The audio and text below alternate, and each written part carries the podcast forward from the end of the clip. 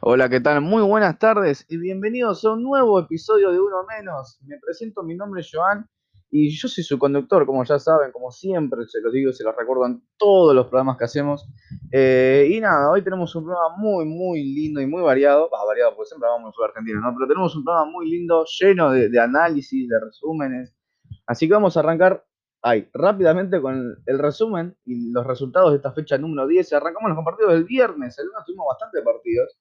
Eh, y sobre todo, uno, un horario bastante inusual, ¿no? Eh, arrancamos con el partido de Talleres eh, contra Unión de Santa Fe con victoria por el equipo de AT por 3 a 0. Este fue el partido del horario inusual porque jugaron un viernes a las 3 de la tarde, o sea, no lo vio nadie.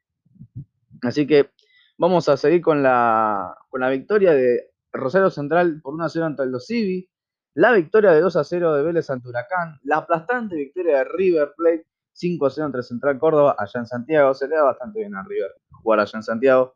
Eh, y esos son los partidos del día viernes. Seguimos con los partidos del día sábado. La victoria por 1 a 0 de Sarmiento ante Lanús. El empate a 1 entre San Lorenzo y Argentinos. La victoria 3 a 1 de Boca ante Atlético Tucumán.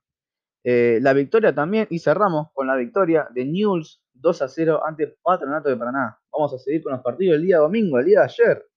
Eh, seguimos con la victoria 2 a 1 de Arsenal ante Racing el empate a 0 entre Estudiantes y Gimnasia, en el Clásico de La Plata, la victoria 1-0 de, de, Independiente ante Defensa y Justicia y el empate a 2 entre Colón y Godoy Cruz. Y hoy, a partir de las 6 de la tarde, van a definir, eh, van, a, van a cerrar lo que es esta fecha 10, Banfield y Platense en el Estadio Florencio Sola. Así que una vez repasados los resultados de, de esta jornada, vamos a ir cómo quedaron los equipos eh, en sus respectivos grupos, en sus respectivas zonas, de cara a lo que sería la fase de playoff o eliminación de esta Copa de la Liga Profesional.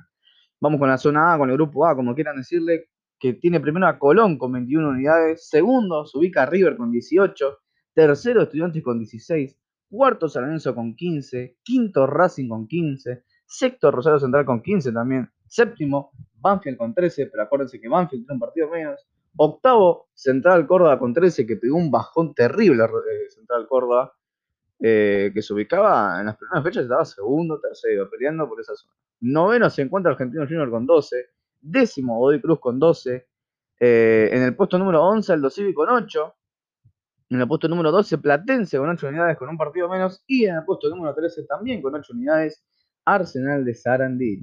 Vamos con el grupo B o la zona B, como mejor prefieran llamarle, que tiene como líder a Vélez con 22 puntos que cada vez escapa más. Segundo Boca con 16, tercero Independiente con 16, cuarto Talleres con 16 y quinto también Lanús con 16 puntos.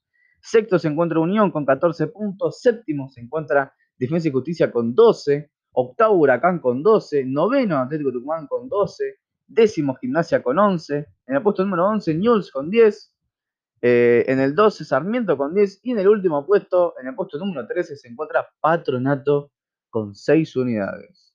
Así que nada, una vez repasado los resultados y las posiciones de cómo quedaron, vamos a arrancar al análisis que siempre metemos. Y vamos a arrancar con el partido de River. ¿Por qué? Porque fue el primer partido. Eh, ¿Qué partido que metió River, no? ¿Qué partido? Porque pensar que, que no arrancó bien. Que no arrancó bien. El partido para River porque de entrada ya Central Córdoba, como decían en, los comentarios y como relataban los, la gente de ahí de TNT, Central Córdoba hizo jugar a mal a River en los primeros, en los primeros creo que todo el partido directamente. Creo que la, presión y esa línea de 5 que, que, que, plantea Central Córdoba hizo que River no encontrara ningún espacio, no pudiera jugar. Eh, de hecho, creo que tuvo dos o tres llegadas, pero no fueron de peligro las que tuvo Central Córdoba. Si bien una de Brochero que la hizo bien, pero la definió muy mal, se fue 10 metros arriba del travesaño. Pero creo que Central Córdoba en los primeros minutos, en, el primer tiempo lo hizo jugar bastante mal arriba. No bastante mal, hizo jugar mal. No lo encontraba a nadie. Borré no, no lo encontraban a Borré. No lo encontraban a, a Álvarez, a Beltrán tampoco. Porque recordemos que Matías Suárez está lesionado y que ya a partir de la próxima fecha va a poder volver, eh, o a partir del jueves, que ya se juega la Copa Libertadores, que al final hablaremos de eso. Eh, pero River, sin querer queriendo, y a través de un córner en el último minuto del primer tiempo, eh, mete el gol de cabeza con el Gileri, y eso significa, bueno, ir ganando al complemento con un gol 1 a 0. Eh, y a partir del segundo tiempo pasó lo que pasó en, también en Santiago del Estero, pero contra Racing, ¿no? Pasó exactamente lo mismo, un partido calcado. En el primer tiempo arriba por ahí le costó más con Racing, mete el gol y ya en el segundo tiempo, bueno, fue lo que pasó con Racing. Esto fue igual, fue un partido igual, le costó el primer tiempo, mete el gol en el primer tiempo eh, y ya en el último, bueno, fue una fiesta de, una, em, fiesta de goles, no me salió la palabra. Eh, Borré marcaría el, el 2 a 0, ¿no? marcaría el 2 a 0. Ah, no, fue para Vela, perdón. Fue para Vela. No, sí, fue Borré, viste, soy un tonto. Fue Borré que marcaría el 2 a 0 después de una gran jugada de Julián Álvarez y un pase rasante al medio para que Borré definiera solo con el arco. Y después sí, ahora sí, el tercero fue un gol de José Paradela que eh, estrena su debut goleador o su debut en las redes con la camiseta de River. Es su primer gol oficial con la camiseta de River. Así que muy bien por el pibe. Después seguiría Borré también. Eh, para el cuarto. Y a lo último, y a lo último, sí, sí. Eh, de una, después de una linda jugada de Borré que termina en un centro y en un cabezazo de pibe Girotti, que había entrado en el 80 y en el minuto 81 mete el gol. O sea, un minuto. Un minuto, como contra Godoy Cruz. Eh, un minuto le bastó a Girotti para meter eh, el quinto gol y sellar la goleada ante Central Córdoba. Bueno, si alguien vio, si alguien vio el segundo tiempo, solo el segundo tiempo piensa que River lo bailó, fue superior y, y nada. No, bueno, no fue tan así. El segundo tiempo fue, fue, todo eso River. Pero en el primero no jugó bien. Central Córdoba lo, lo presionó, no dejaba jugar a los mediocampistas. Que si vos a River no le dejás jugar a los mediocampistas, y creo que puede ser que lo puedas controlar un poco más.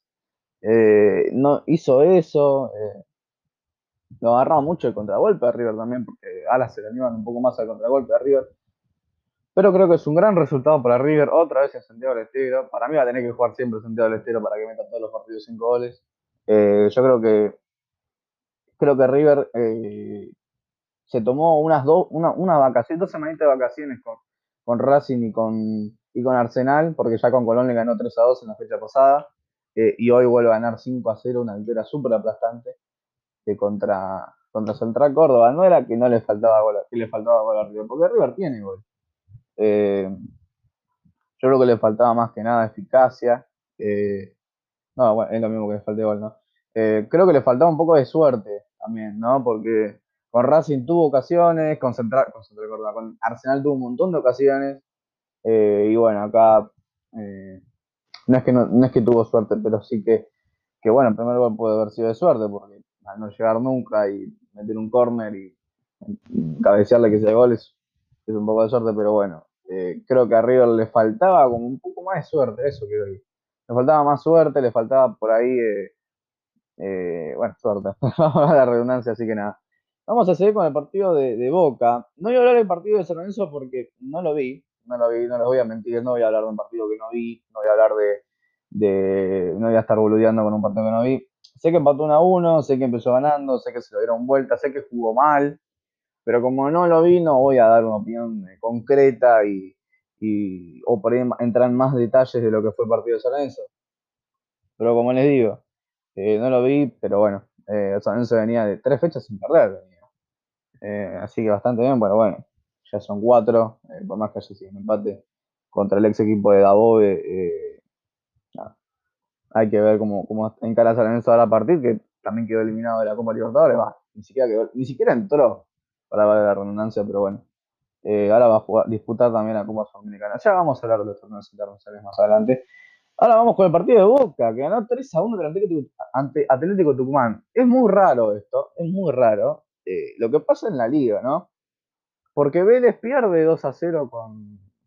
2 a 0, 2 a 1, 2 a 0 contra Atlético Tucumán y después le gana 2 a 0 Huracán. Y Atlético Tucumán, que venía de ganarle a Vélez, pierde 3 a 1 con Boca. Y Boca, que venía de perder 1 a 0 con Unión, le gana 3 a 0 a Atlético Tucumán. Y Unión, que venía de perder 1 a 0, que venía de ganarle 1 a 0 a Boca, pierde 3 a 0 con Talleres. Es raro, es raro, es raro, eh, es muy raro. Creo que nadie, eh, pasa siempre, eh, está pasando mucho en esta liga, que el que le gana a uno va con otro y pierde, y ese que es como, bueno, es raro lo que pasa, pero está bueno, es divertido. Vamos con el partido de Boca. Bueno, Boca como jugó, Boca jugó bien, jugó bien Boca, me gustó cómo jugó Boca.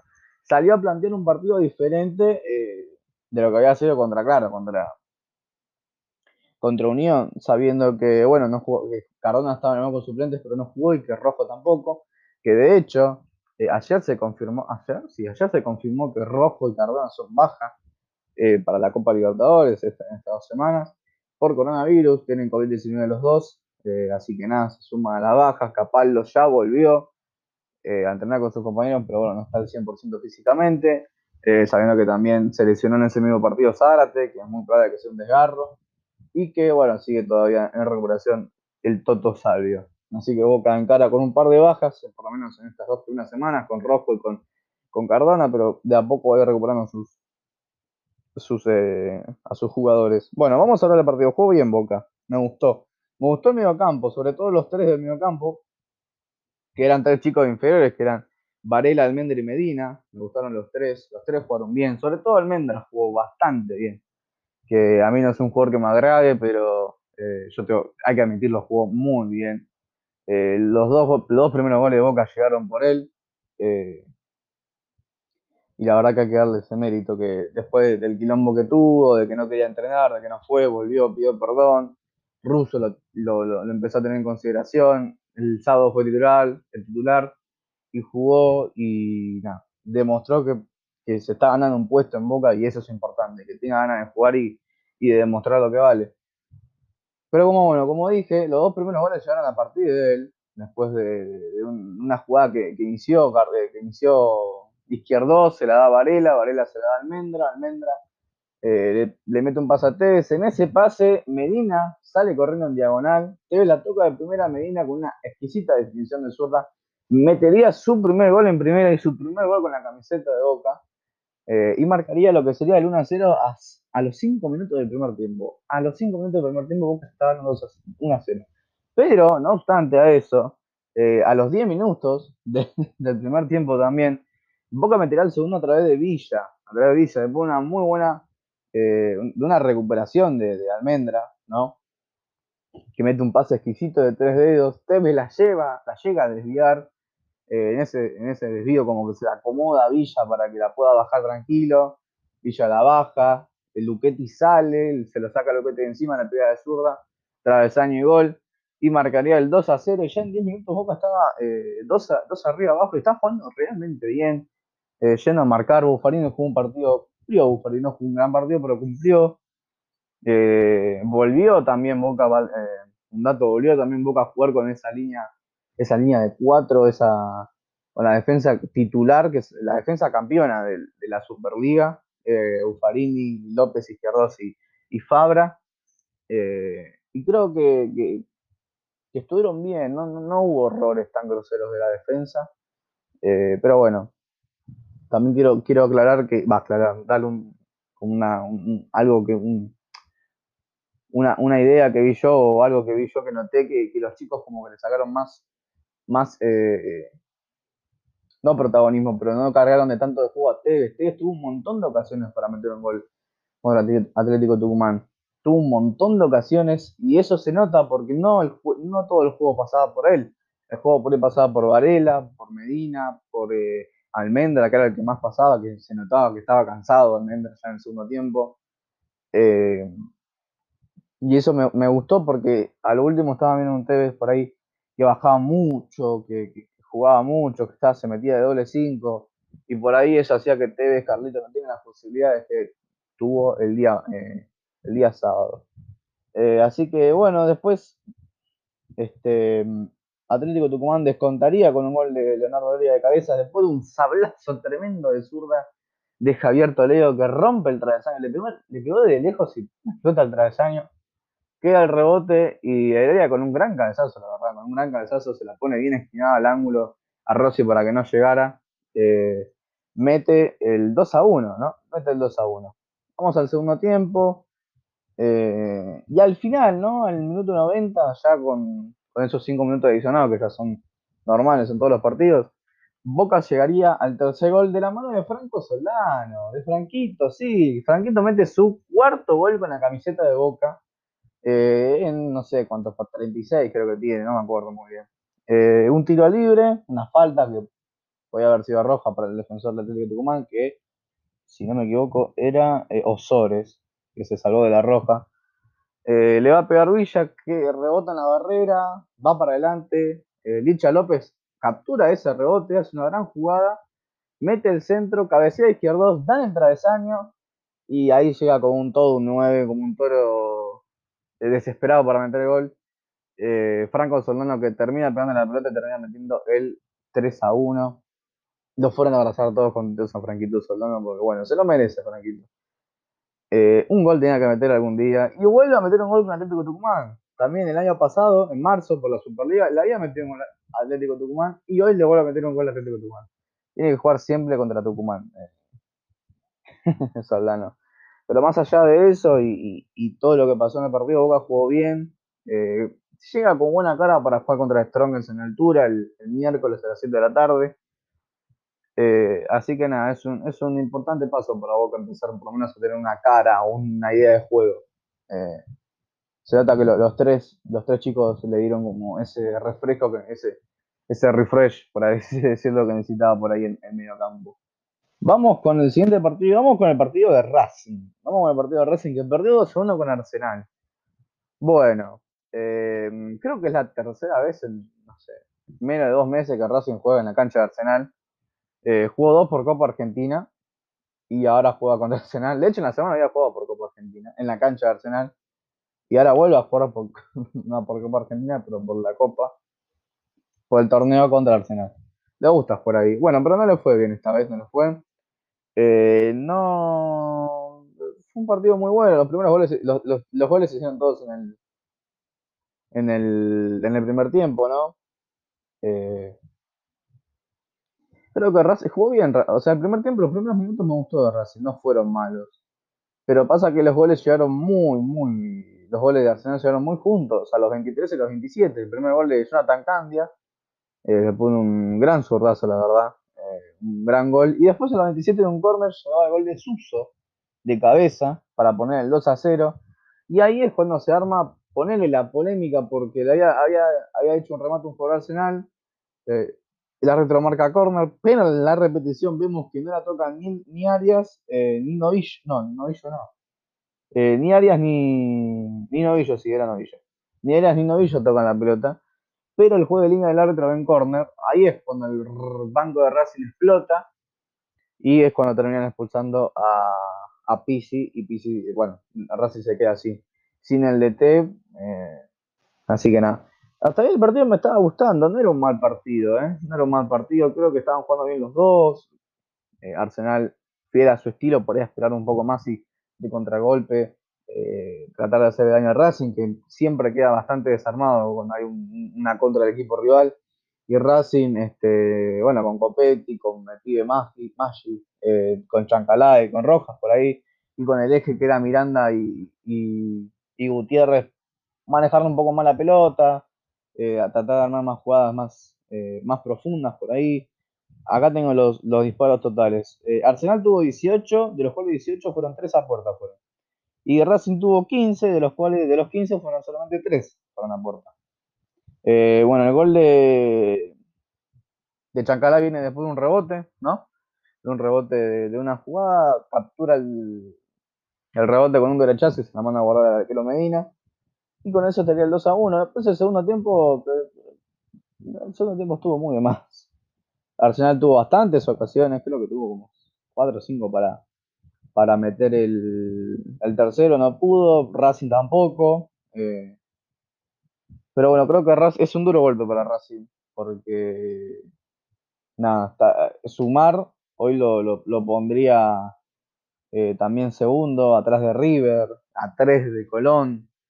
Eh, creo que es un duro golpe, pero este, también encima también Racing a esto sumar la Copa Libertadores, que no tiene un grupo fácil, ponele. Eh, sí, tiene un grupo fácil. De hecho, debuta con rentistas, así que para que te des una idea. Eh, así que nada, creo que Racing, como dije antes, tiene los mismos problemas. Eh, Copetti no te puede salvar todos los partidos. Si bien es el que más muestra actitud para mí en Racing. Y es el que más me gusta de Racing actualmente. No te puede salvar todos los partidos, no puede luchar, no puede pelear cada pelota, no creo que le falta algo más a Racing y, y, ser un poco más, este, ayudarlo un poco más a Copetti. El mediocampo a mí no me termina de convencer, Miranda Gutiérrez, eh, creo que por ahí falta, creo que para mí sí o sí falta un 5 de quite, eh, que tranquilamente podría ser Neri Domínguez, porque Neri Domínguez es un, juega central, juega de 5, juega de todo Neri Domínguez.